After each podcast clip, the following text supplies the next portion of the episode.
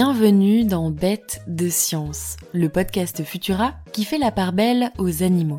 Je suis Marie et pour ce nouvel épisode, on va s'intéresser à un oiseau qui a su transformer nos déchets en véritables produits miracles.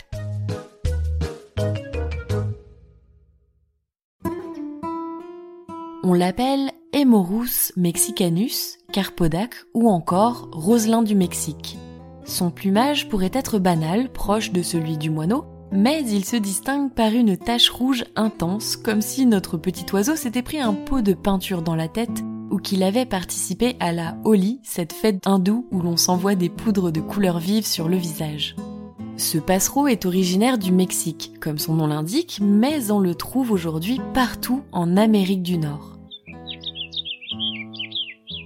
En effet, dans les années 40, il est importé et vendu illégalement sous le nom de Roselin d'Hollywood aux États-Unis, où il connaît un grand succès commercial.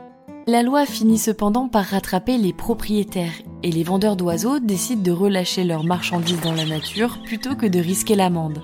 Mais ce genre d'acte a toujours des conséquences sur la nature. Résultat, le carpodac se diffuse sur un vaste territoire dont il n'était pas originaire, mais où il prospère pourtant encore de nos jours et se porte plutôt bien. Il est même devenu une source d'alimentation importante pour les prédateurs et disséminateur de graines bénéfiques pour la flore locale. Très sociable, il réside aussi bien dans la nature que dans les villes, où il investit les nichoirs avec sa moitié.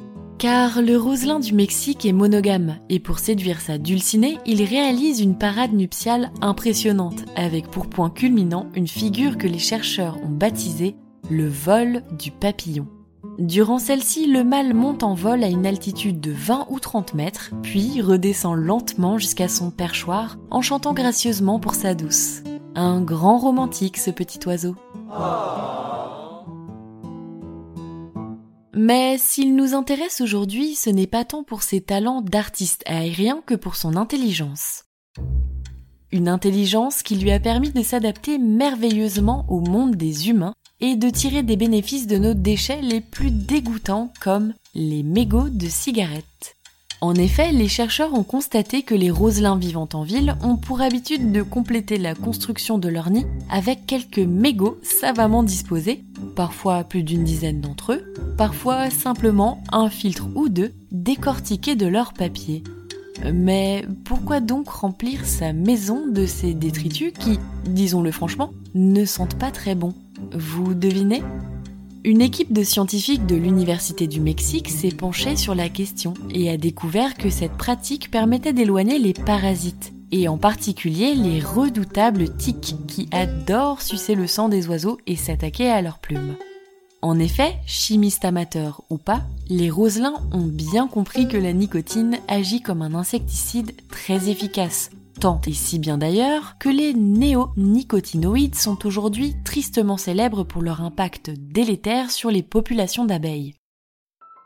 Malheureusement, cette idée brillante s'accompagne d'un effet secondaire plutôt problématique pour les oiseaux, car on connaît les composants néfastes de la cigarette.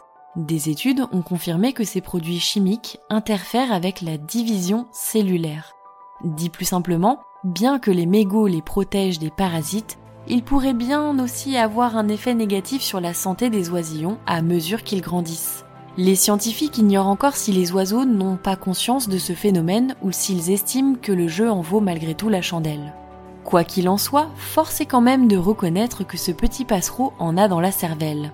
Capable de comprendre le pouvoir invisible des objets que nous jetons dans les rues, il sait les utiliser à son avantage et nous montre au passage que si le recyclage est à la portée des oiseaux, il l'est à la portée de tous. Alors, pas si bête, le roselin du Mexique.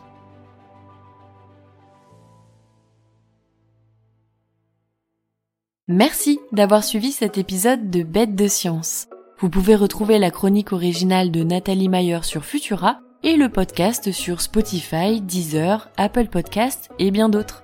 Pensez à vous abonner pour ne plus manquer un seul épisode et retrouver nos autres podcasts sur vos applications audio préférées. On se retrouve dans deux semaines avec de nouveaux comportements toujours aussi étonnants. À bientôt!